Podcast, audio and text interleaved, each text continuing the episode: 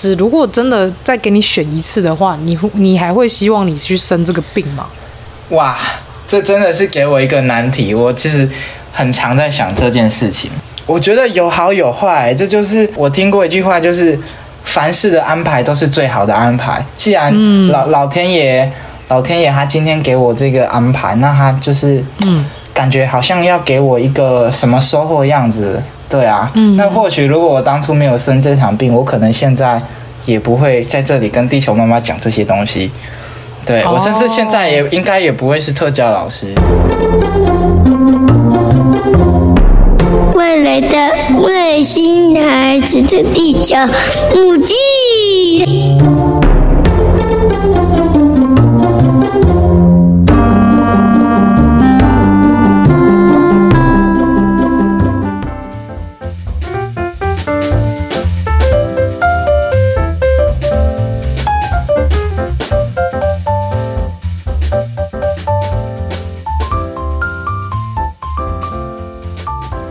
大家好，欢迎大家收听本周的《外星孩子的地球日记》，我是地球妈妈。那我今天邀请了一个让我觉得非常非常厉害的一个特教老师。那这个特教老师为什么他对我来说是一个非常让我觉得很尊敬，然后又非常敬佩的一个对象呢？那其实后面大家如果去听这位特教老师的故事，你应该也会有一种啊、非常的被他激励的感觉。那今今天呢，就是我们邀请到当初也是 Elton 他在那个特幼时的一个一位老师，特教老师。那我们现在欢迎我们的瑞胜老师，请瑞胜老师跟大家说声 Hello。Hello，各位地球妈妈的观众朋友，大家好，我是瑞胜老师。是，那瑞胜老师目前呢是在呃特殊学校任教，对不对？对，没错。哦，了解。那我接下来就是要跟大家说，为什么瑞胜老师是如此特别，而且是如此让我钦佩的一个很厉害的特教老师。主要是因为老师本身他也是有呃脑脊髓炎的关系，所以呃现在也是呃是算是一个肢体障碍的一个部分，对不对？是，对，没错，轻度。是，那我想问一下老师，就是有关于脑脊髓炎的这个部分，是大概是从什么时候开始？哦、然后对，然后这个故事大概是怎么样来发生的呢？嗯，是好，那我这里就可能要跟大家讲一段小故事啦。其实，嗯，就是我本身小时候的时候，我的抵抗力其实不是太好，然后就是那种很经常感冒啊、发烧，就是一直吃西药。一直吃西药的那种小朋友，嗯、那就是刚好我自己的家里面其实小时候有养鸽子的经验，那就是在偶然的一天，就是在我幼儿园大班快要毕业的时候，然后也要上小一的这个阶段，然后我在某一天的下午我就。发了大概三十七点零的烧，三十七点零哦，其实也不算发烧，哦、低烧是低烧，然后就慢慢的身体没有力气，然后慢慢的我就昏迷过去了，对，然后后来我大概就昏迷了几天之后，然后就是在家就进到加护病房，然后当我醒过来的时候，嗯、我就其实就是全身瘫痪，就是没有感觉了，嗯、然后是后来才又。因为因为病毒其实已经入侵到了我的脑部了，嗯，对，所以后来后来就是自己又慢慢开始有感觉之后学走路，但是由于已经伤害到了脑部的部分，控制走路的部分，嗯嗯，所以导致没有办法像正常人一样的行走，对啊，所以那后来后来会发现。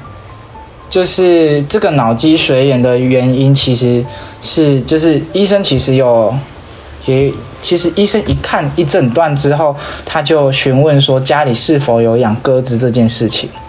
哦，那医生这么准？对对，所以我也是后来后来才去上网查说，哎。鸽子里的粪便，鸽子里的粪便其实有一个细菌，它叫做隐球菌，它其实隐球非常，嗯，对，非常的毒。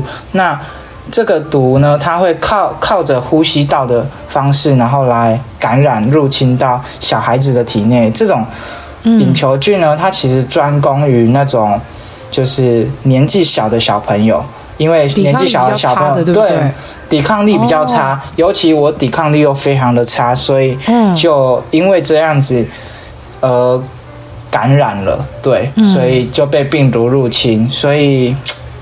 怎么讲嘞？我现在其实也都会告诉我的学生的家长，尤其是那种年轻的妈妈，嗯、那种小孩子可能还在学龄前的妈妈，嗯，我都会提醒他们说，因为很多小孩，很多妈妈可能带小孩子去忠贞纪念堂，前面有嗯很多的鸽子啊，哦，对，就让他们去喂，就是让他们去喂食，嗯。那我其实会尽量。告诉他们说，尽量少让孩子去接触到鸽子，因为我不知道你的孩子的身体状况怎么样，他的抵抗力是不是否足够抵抗这个病毒。然后，如果去可能去接接触了，那那透过呼吸道感染，我不希望就是还有第二个这样子的例子，然后去让小孩子有一个就是生病的可能性发生，对。大概是这样子，对。老师以自己的自身的故事，想要来去警惕大家说，就是尽可能，嗯，不要让那种抵，就是让孩子们，就是学龄前的孩子们，因为他们自身抵抗力、免疫系统本来就没有那么好。是。那他如果去接触，例如说鸽子的粪便啊，或者是在追鸽子的过程当中，可能这个隐球菌跑到自己身体里面，它会，会透过、嗯。空气的传播，然后进入到我们的呼吸系统里面，然后进阶的感染到你的心那个体内，然后可能就是会让你发烧，然后病毒入侵到脑部这样子。嗯哼，对，嗯，这其实这个这这种案子其实几率蛮低的，但是杀伤力其实蛮大的。对，对啊，因为所以我我的命其实也算是捡回来。对啊，所以我的命算是也捡回来了，我自己这么觉得。对啊，因为昏迷两三天，然后醒来就是全身是处于一个瘫痪的状态，是不是？对啊，对啊。哦，那后面还我记得我那时候醒来，我就是一个人在一间房间的样子，就是在加护病房里面。对。哦，所以它影响是老师的四肢嘛？就是如果呃讲话啊，或者是可能呃嗯，例如说。在意识上面呢、啊，语言什么的都算是正常，就对。只是他目前算是正常，对。哦，就是四肢会影响比较严重，这样。对，但是我的手已经复原的，嗯，但是就只有脚的部分没有复原。我猜应该是伤到了我的脑部，然后是控制双脚的那一个区块。嗯嗯嗯，是。了解，那其实老师在这段过程当中，从呃一个全身瘫痪、瘫痪的状态，到四肢慢慢的就是可以透过复健，然后来去呃，去让自己越来越进步这样子。是。那其实老师呃也有提过说，就是你有曾经靠游泳这个部分来让自己进步的更快，对不对？那你觉得游泳对你来说，它的一个呃帮助是多大？就是对你来说，它的帮助是，例如说可能它有。有一些肢体上面的一个柔软度啊，还是说一些增加肌力等等的，或是协调性等等的。那游泳对你来说是有什么样的一个进步呢？哦，我觉得游泳其实对我影响非常的大。那嗯，这其实是在我大概国国中要升高中的时候吧，因为我自己的家人就是我的舅舅，他是游泳教练。那哦，我。因缘际会下，我请他教我练习游泳，因为医生们都建议我说，就是基本上走路平衡感不太好的时候，我们可以借由游泳的方式来训练平衡感，因为在水中的时候是非常需要考验你的平衡感的。那我所以我就借此。这个机会，然后请教我舅舅，然后他就带我练习游泳。那我在练练习游泳的过程当中，我也发现游泳它其实是一个全身性的运动，而且游泳这个运动呢，它不会受伤，也不会流汗。哦，对，对，甚至又很很轻松。唯一的困难就是，当你在一开始练习游泳的时候，在学游泳的时候，你可能有些人会怕水，会克服不了，所以很僵硬啊，很因为害怕呛到，这是。每一个学游泳一开始必须要克服的东西，对，那我觉得就是在这部分克服过后，那我在四肢的协调性还有活动性上能够获得就是很大的练习，那我觉得在这部分就是让我收获蛮大的，同时我也觉得啦，就是。在学游泳的过程中，就是为体悟到一些就是做人的道理啦。就我可以举个例子，可以举个例子给地球妈妈听。就是我在水中哦，我们会发现，当一个人如果他非常的紧张，把自己绷得很僵硬的时候，他在水里面，他一定会沉下去，浮不起来。对，浮不起来。就像一颗石头一样，但是如果呢，我今天把自己放心的交给水，我很放很放松，那水呢会变成你的朋友，它会帮助你浮起来。哦，这就好像说，我们我们在人跟人在应对的时候啊，是有时候如果我跟人家硬碰硬，那或许不会有什么好的结果。但是如果我跟人家伸缩自如，或者是我很很放松的跟人家聊天。那这时候可能就是会有比较好的结果啦，对呀、啊，这我觉得这是我在那个游泳上面体悟到的东西，对。然后还有就是，我觉得我刚刚不是提到说我小时候抵抗力很差吗？对对，对。那那我觉得我游泳之后，我学习游泳之后。我的抵抗力变好了，因为我当时候是在夏天的时候练习游泳。那我把是在夏天的暑假我都学会了之后，我冬天还一直养成这样子的游泳习惯，所以我连冬天也会下水。那在这样子的过程中，我觉得我的抵抗力变好了。嗯，我现在可以两三年，真的是两三年哦，基本上没有什么感冒，就算有一点点什么喉咙不舒服，一下下就好了。哦，身体的抵抗力养好，透过游泳啊，因为冬天去游泳其实是训练自己的那个，对，因为体温比较，对啊，我在这么寒冷的天气下，我还要对，没有错，所以其实我也很推荐给许多家长，如果小孩子在小时候能够去学学习游泳，我觉得对于抵抗力或者是过敏，嗯，都是一个非常也有关系，对，过敏也有帮助。我小时候也也很常过敏，但是现在。我觉得我的那些呼吸、呼吸道那些都变得非常的好，真的，我觉得影响很大。就是我觉得不仅可以让孩子练习他的平衡感，然后手脚都可以并用到，以外，他的身体里面的那个免疫系统，我觉得自然而然的也会变得很好。真的，嗯，所以我蛮推的啦。训对，就是毕竟也是一个训练孩子们去运动这件事情，因为其实只要运动，就能让自己的身心的状况状况都能是在最健康的状态。对啊，对，对，哇，那其实游泳真的很棒哎。其实我知道有些特殊我的家长。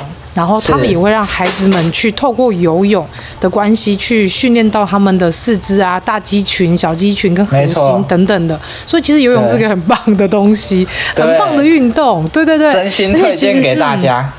好，老师真心就是你知道亲身经历过，我觉得这个东西非常的好，然后也非常适合推荐给一般的孩子或者是特殊生。尤其我觉得对特殊生来讲，游泳应该对特殊生来说是呃附件来说可以变得一个非常大的一个利器。尤其其实小朋友都爱玩水，那他们通过在水中去呃去适应这个水性，然后去跟水。啊、呃，去做一个非常好的运动，然后例如说，他也可以在水中有一些浮力，然后可以增加一些，例如说，呃，一些运动量，然后增加一些肢体的扩展等等的，其实都是一个非常大的帮助。而且听老师这样讲，就是游泳的过程当中，它还可以养养好你的免疫系统，我觉得真的很棒，啊、还可以减缓你过敏的那个状况，真的，是太赞了。对啊，我自己是真的是觉得。我我其实不知道要开心还是难过诶，在我生病之前，嗯、我是抵抗力非常差的人，但是我生病过后变成一个抵抗力非常好的人。好像吃了什么厉害的东西，然后身体就 体质就变得很强壮，这样是是没错哦。那那其实如果如果这样好了，我想问老师，如果真的再给你选一次的话，你你还会希望你去生这个病吗？哇，这真的是给我一个难题。我其实很常在想这件事情。哦，真的哦。我我觉得。我觉得有好有坏，这就是老天爷，嗯、老天爷要给你的一条路。他就是我听过一句话，就是凡事的安排都是最好的安排。既然老、嗯、老天爷，老天爷他今天给我这个安排，那他就是嗯，感觉好像要给我一个什么收获样子。对啊，嗯、那或许如果我当初没有生这场病，我可能现在也不会在这里跟地球妈妈讲这些东西。对，我甚至现在也应该也不会是特教老师。对耶，对，所以我觉得我觉得蛮奇妙。嗯，我觉得我觉得很奇妙啊。所以我我我也是后来才领悟到这个东西，然后也刚好也搭配上我那时候听过一句话，就是不要浪费一场危机。我觉得这场病就像是一个危机，嗯，但是。我没有浪费掉这场危机，因为我把这个危机就是希望可以化为，化为就是自己的一个给人让我更加珍惜这一这一条生命的一个机会。对，嗯，危机就是转机。是啊，对对对对对，的确是因为。其实这我会问这个问题，是因为我也常常很常问自己，甚至很多特殊的家长，他们也会问自己：如果还有再一次机会，他们会愿意生下这样的孩子吗？嗯、的确，也很多家长也会有这样的问题。但是对我来说，我，我会觉得说，其实我不后悔生下我的孩子，因为也因为他才能成就现在的我。所以我觉得每一个部分，就像老师刚刚说的，就是每一个危机，其实都是在告诉我们再去。啊、呃，体验更不一样的人生，甚至在这个危机当中去找到你的人生目标，这反而不是件坏事。但是啊，可能有些人他会因为这个危机，然后就陷进去，然后每天可能过得很很嗯很痛苦啊，然后就是过得非常的哀怨呐、啊，然后。一直很想要呃去怨天怨地等等的，但是我觉得对我们来说，可能我们比较乐观呐、啊，我们比较乐观，对对对，所以我们会觉得说，哎，有一一场危机，但是它可能变成我之后呃让我更珍惜生命，或甚至是我对于这个整个人生更有一个新的领悟，这这反而不是一件坏事，对不对？对啊，真的，我我觉得我就是我带过的学生有，其实有蛮多家长。他们都很，就是孩子生下来之后，很多父母他原本都是可能是直升机妈妈，但是因为孩子，这些妈妈们都很愿意改变，然后真的。就是我觉得是一个眼界，眼界变宽了，嗯，就是妈妈自己的自己的眼界变宽了，然后很多的素养，我觉得也都提升，然后。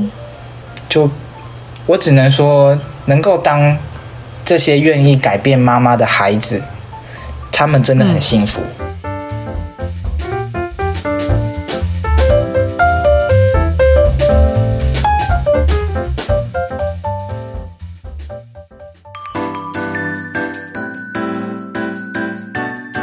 休息一下，马上回来。Hello，喜欢我们外星孩子的地球日记节目的朋友，欢迎 Apple Podcasts Mr. Bus 给我们五星评价并留言给我们哦，并分享给所有的朋友们。如果从不同的平台收听到我们节目的朋友呢，也欢迎到 IG 私讯地球妈妈来跟地球妈妈聊天互动哦。更欢迎家有特殊儿童家长或是想认识不同特质的朋友呢，还是想跟地球妈妈一起用正能量爆棚的朋友，一起加入赖社群，搜寻地球妈妈战队就可以找到我们喽。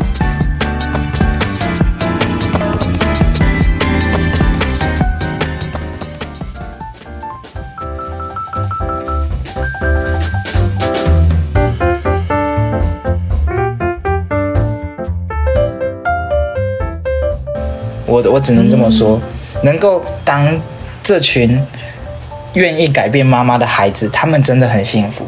对，哦，我只能这么说。为什么？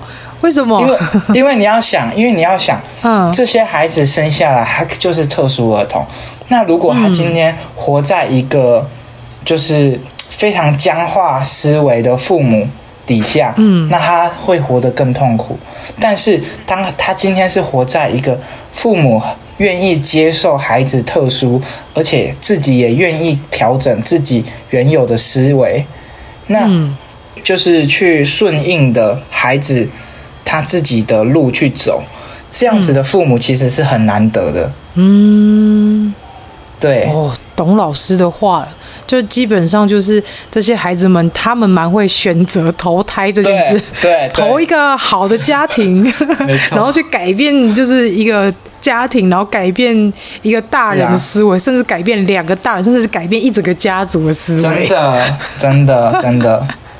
哇，所以我也觉得 Elton 其实也很幸福啊。啊，懂 了懂了。哎、欸，那老师，我想问一下，啊、那你是因为自己自身的经历，所以想成为特教老师吗？还是有什么样的一个故事想让你成为特教老师？这其实是因为这样子的原因想要当特教老师，我觉得这是某部分的原因，因为我曾、嗯、我其实。也在大学阶段曾经不想要当老师过，啊、但是我后来，嗯、因为我当时候不想当老师，是因为我觉得就是一直读理论的东西，嗯、但是我没有实际触碰到实际的个案，嗯、实际的例子。我觉得我读这些东西好像没有什么用，嗯、但是直到后来快要毕业了，然后到了现在出社会之后，我接触到了很多的个案，嗯、然后很多的孩子，我觉得我好像学这些东西其实蛮有用的。然后加上我其实我蛮喜欢跟小孩子还有学生他们相处，然后还有跟我其实也蛮喜欢跟家长聊天。诶，为什么？因为因为我因为我觉得我从跟家长。身上我学到了很多东西，就是可以看见每一个每一个家庭他们自己的故事，嗯，然后你就会体会说他们为什么会说出这样子的内容，嗯，然后他们为什么会想要跟你交流这些东西，嗯，对，所以我觉得跟家长的沟通上面，我自己是蛮喜欢的，嗯，然后。然后我也很喜欢看到小孩子开心的样子，然后开心的学习，然后甚至我觉得我们特教的小孩子都很单纯，嗯，然后就是对我特别喜欢自闭症，为什么这么讲？这因为我不知道哎，我其实一开始的时候，当我第一次要接触到自闭症的时候，嗯，自闭症其实不理我，但是但是我就死不放弃。然后就一直想要去看人家的，但是后来啊，他们我好像开始抓到了他们的那些点子，嗯，然后我也发现自闭症它的特长是什么，嗯、然后其实甚至我有时候会羡慕自闭症的一些特长，比如说，比如说，嗯，他有些东西一定要排得很整齐，对对对，那对于以前我可能。房间很乱啊，什么的，那我就会想要向他们看齐哦。我什么东西也要排得很整齐，导致我现在其实也有稍微的洁癖，被学生影响。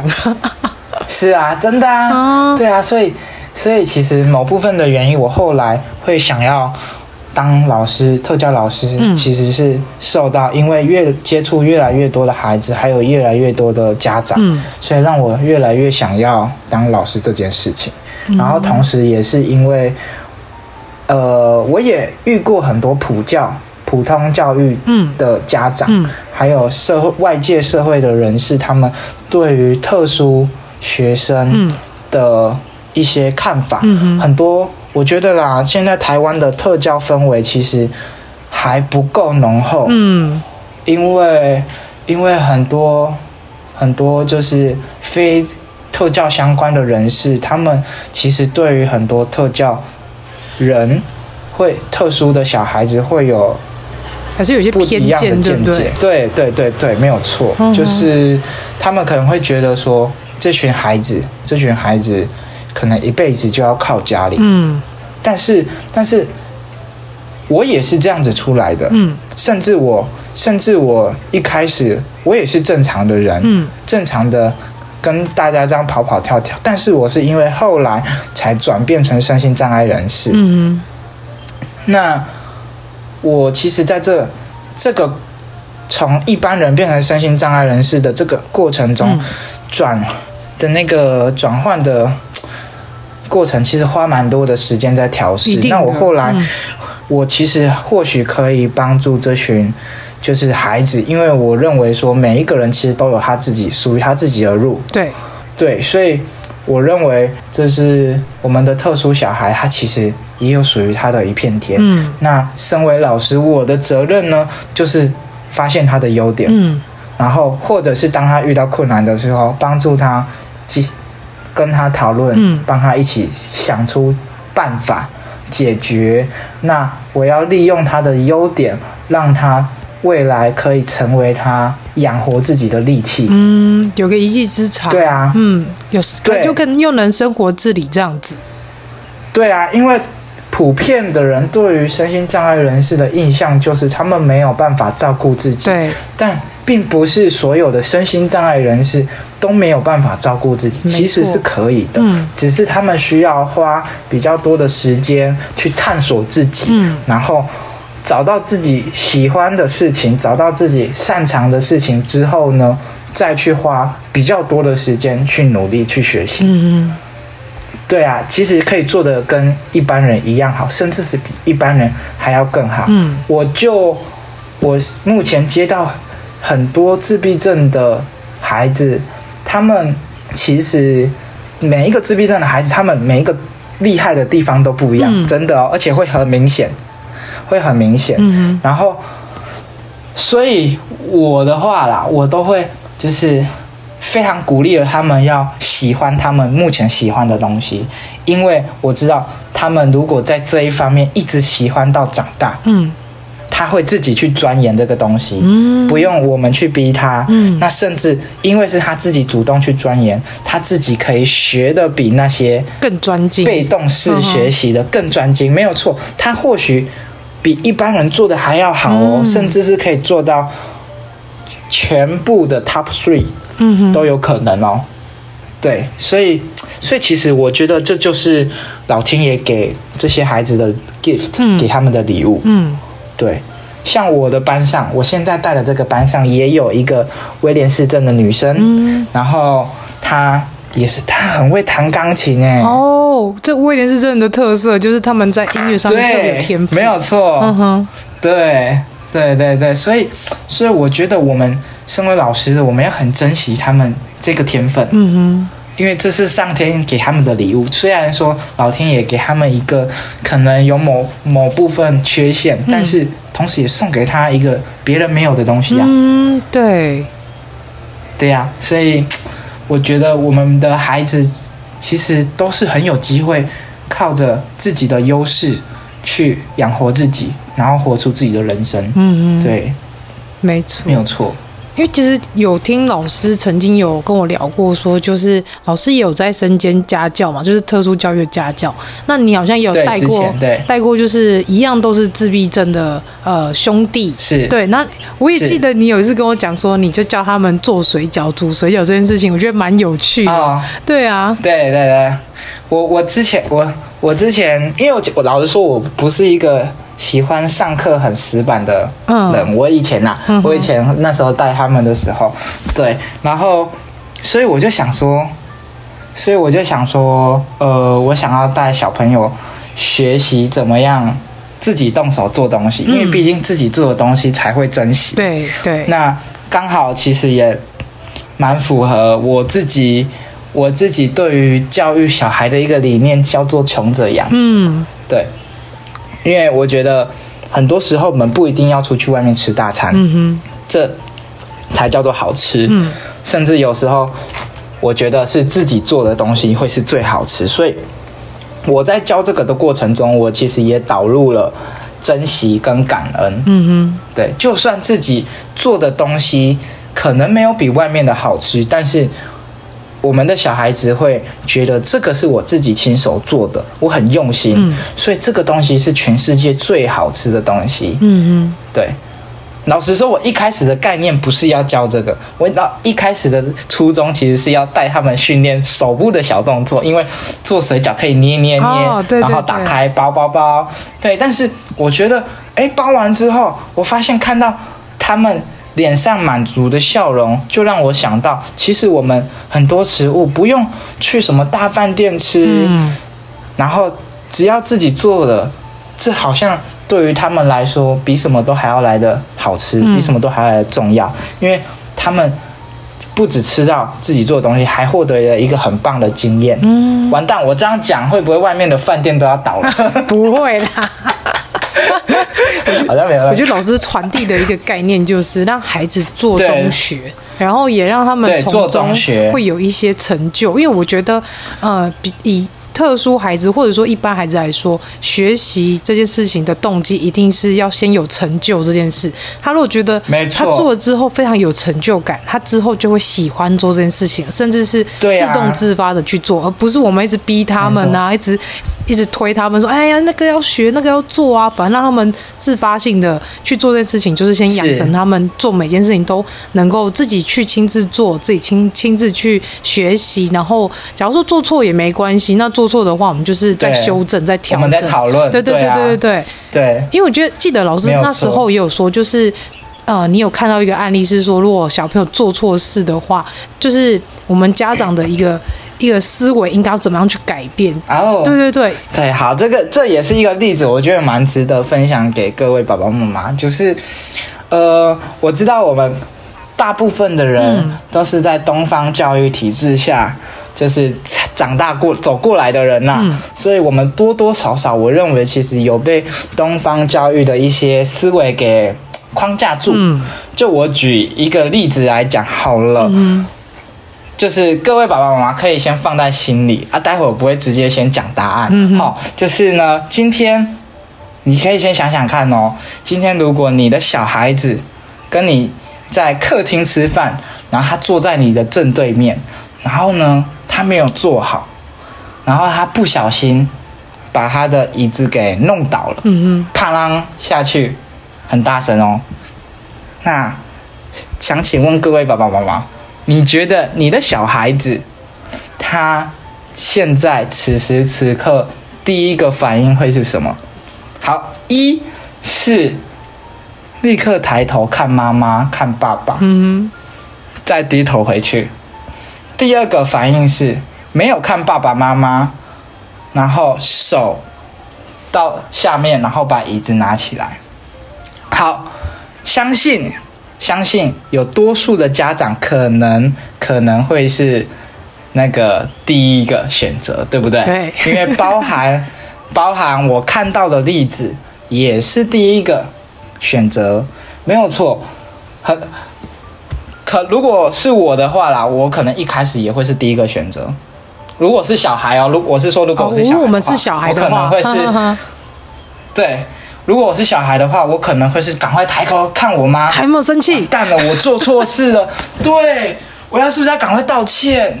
好，那这个反应是什么？这个代表的是什么呢？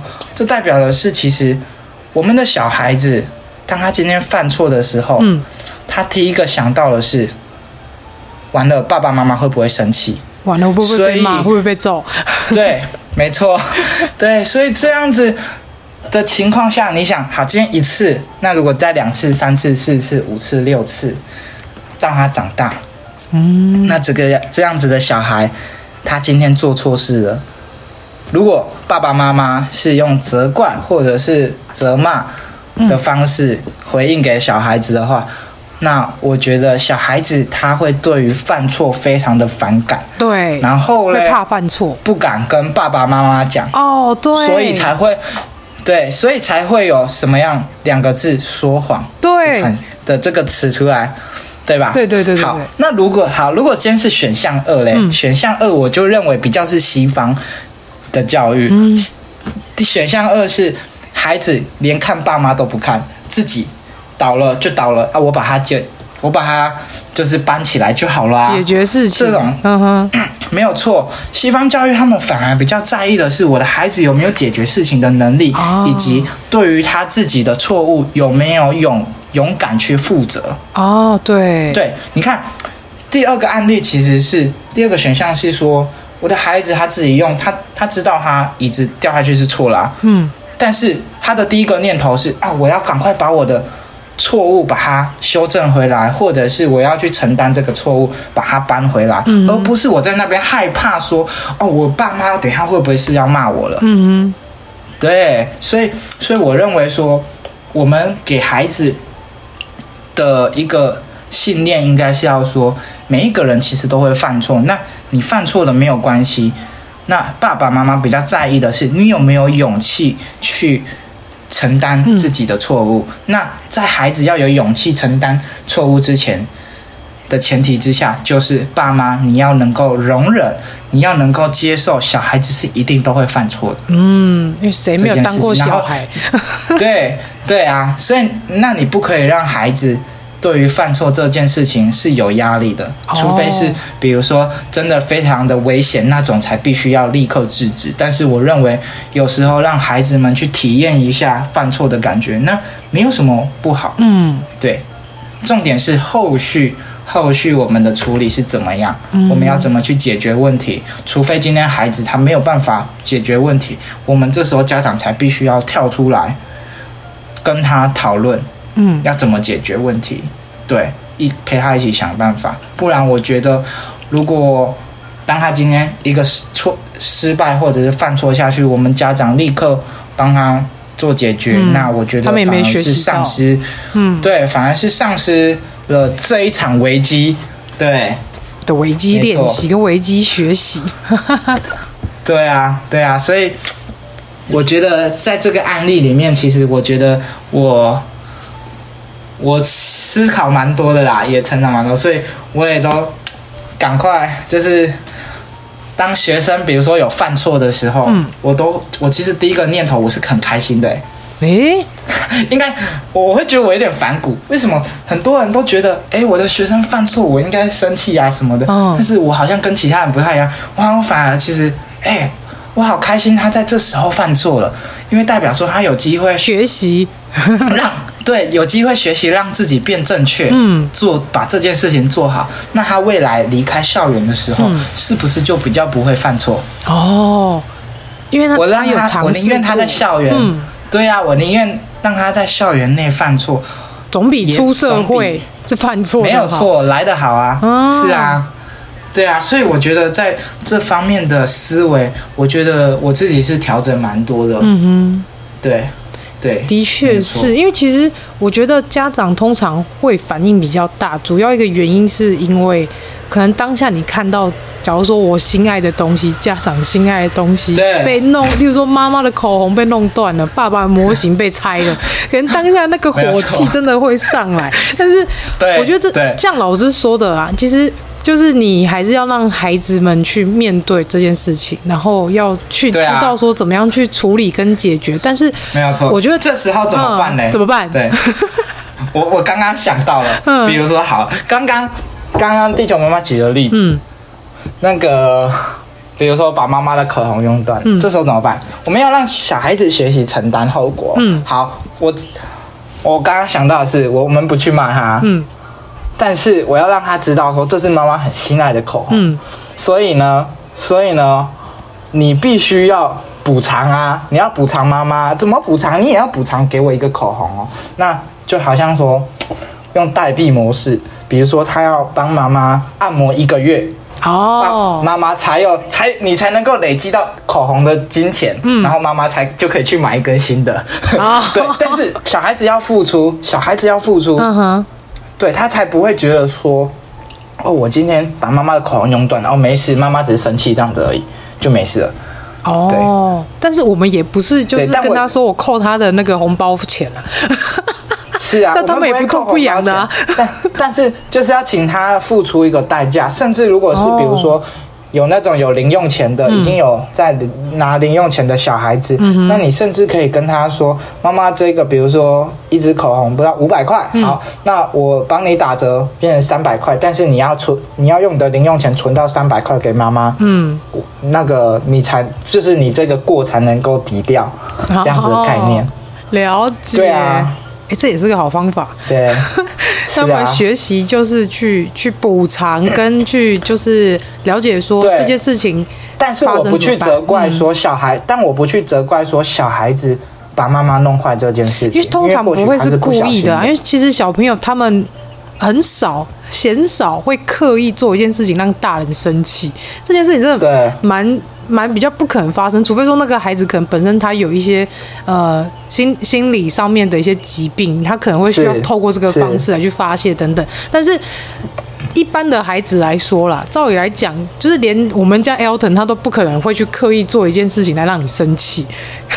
是，对啊，对啊，所以我觉得就是要从这个过程中呢，虽然东西就坏了，嗯，但是就是要从过程中让孩子知道说要为他做的事情负责这件事，嗯，然后要让孩子不会害怕犯错的前提之下，就是爸妈不会，我能够理解你。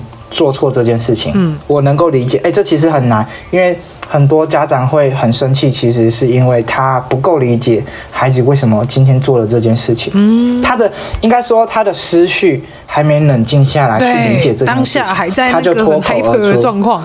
对，没错，没错，没错。所以，所以我觉得，身为家长，我们必须要提升的部分是我的。愤怒的这个情绪的时间可能要缩，学习怎么缩短。嗯，那要增快我们去理解孩子的这个速度。嗯嗯嗯。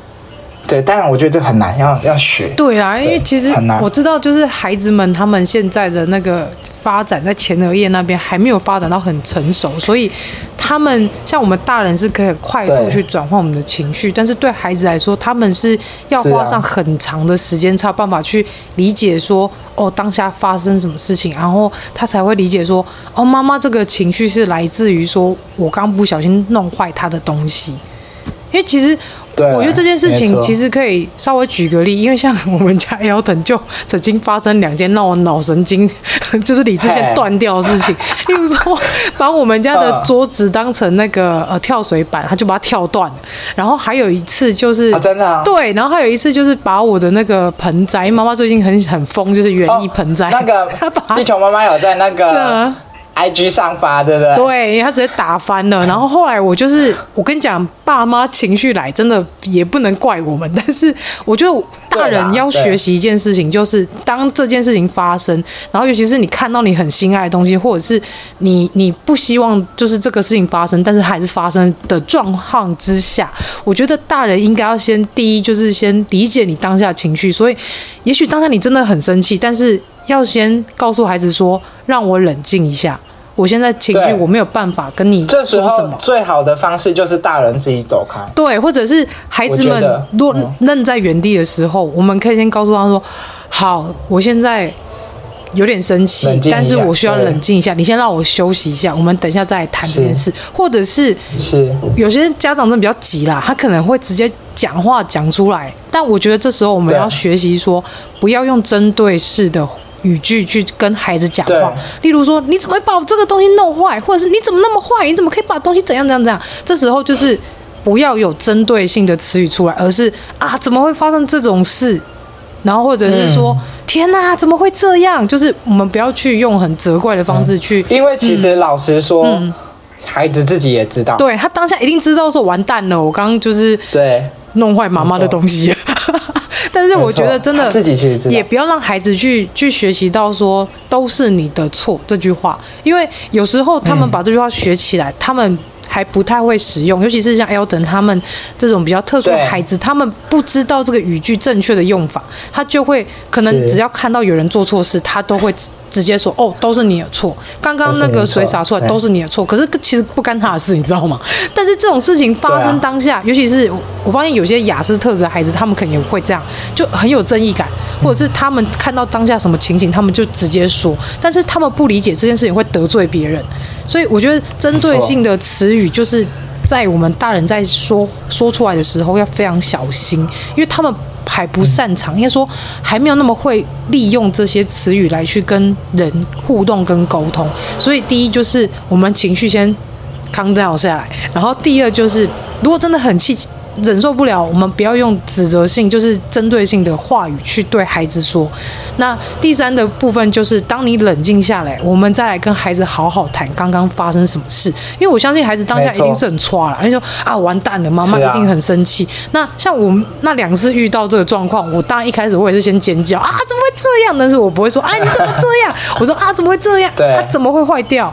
那然后接下来我们当然就是冷静一下，哦，妈妈先休息一下。好，那当我深吸深吐三次之后，我心情康倒下来，我再跟他好好谈说，刚刚我们发生什么事？为什么桌子会断掉？哦，为什么我的盆栽会倒了？那刚刚发生什么事？那我们接下来怎么解决？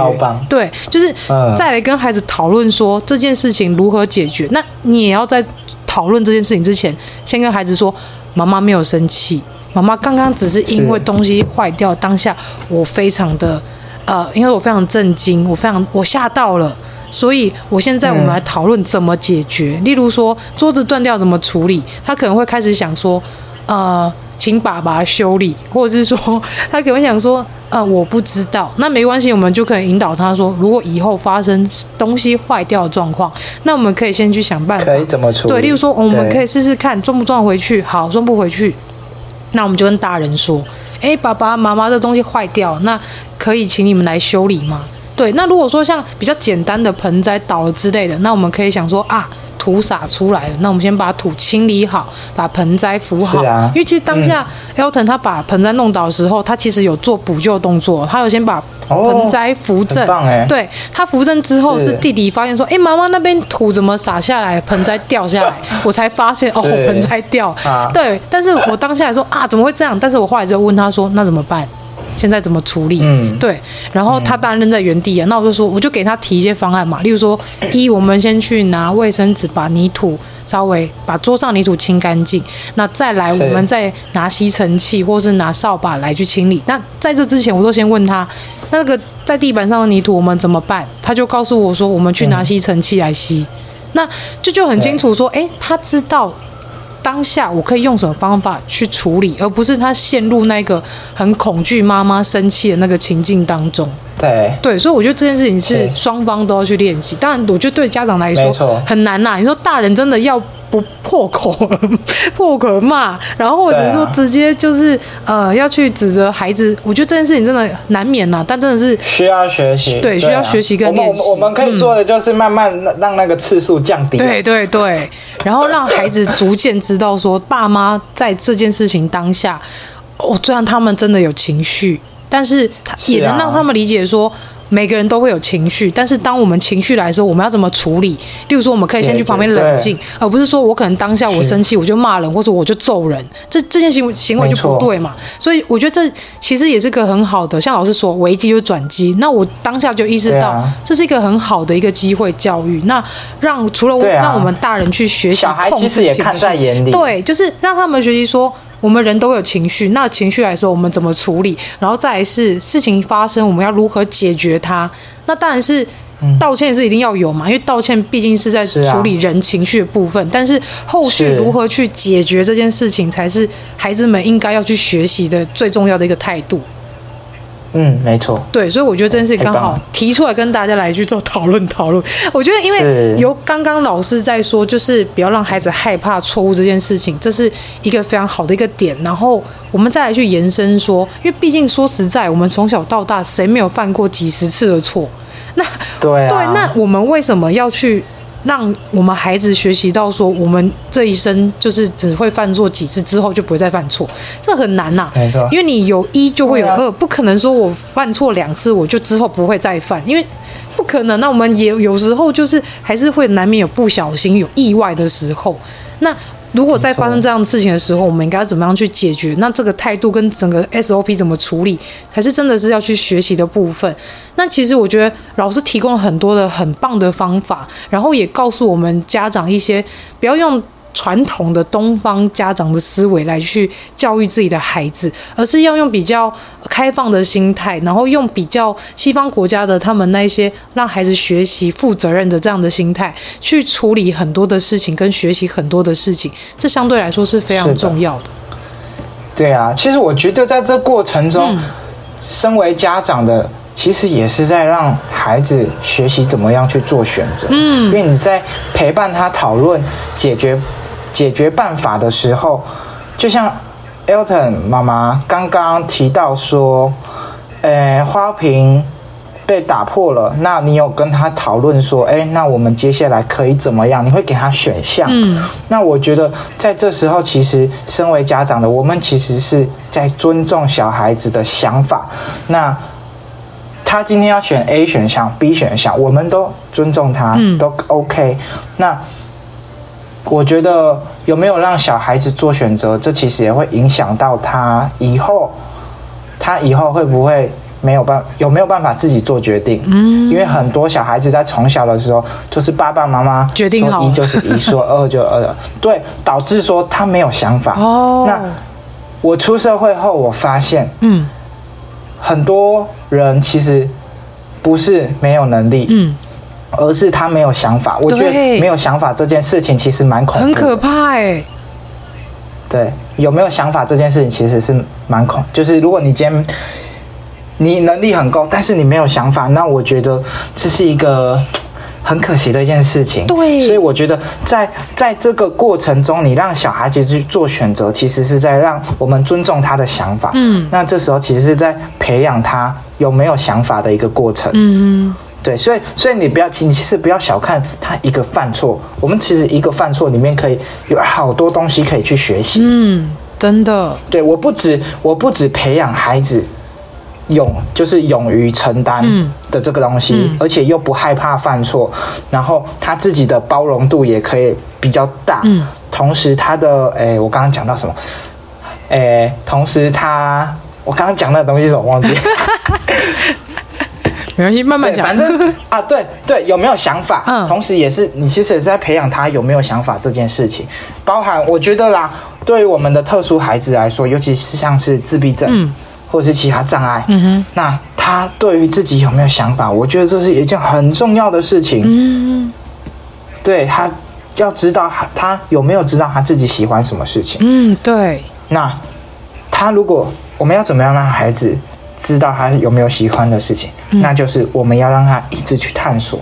一直去探索。那这时候，身为家长的我们，我们不准，我们最好是不要去封闭他。嗯，我们要让他 open minded。嗯，他才有办法去探索，才有办法去寻找出他自己喜欢的东西，他才能够对自己有想法。嗯，我觉得这是非常重要的事情。然后他们才能够向外界勇敢的介绍他们自己。嗯，没有错，不会再像是外界对于他们的印象。这也是为什么我我希望，其实这次的 podcast 节目的就是访谈，其实是我跟就是地球妈妈要求的，因为我觉得 对，也是要很感谢地球妈妈啦，就是我觉得。要让我们整体台湾的特教环境、特教意识，嗯，就是还有一些职能提升，不能仅限于就是我们特教家庭的家长，或者是特教老师，甚至是专专相关人员。我觉得不能只有这些人的认知在提升，我反而觉得。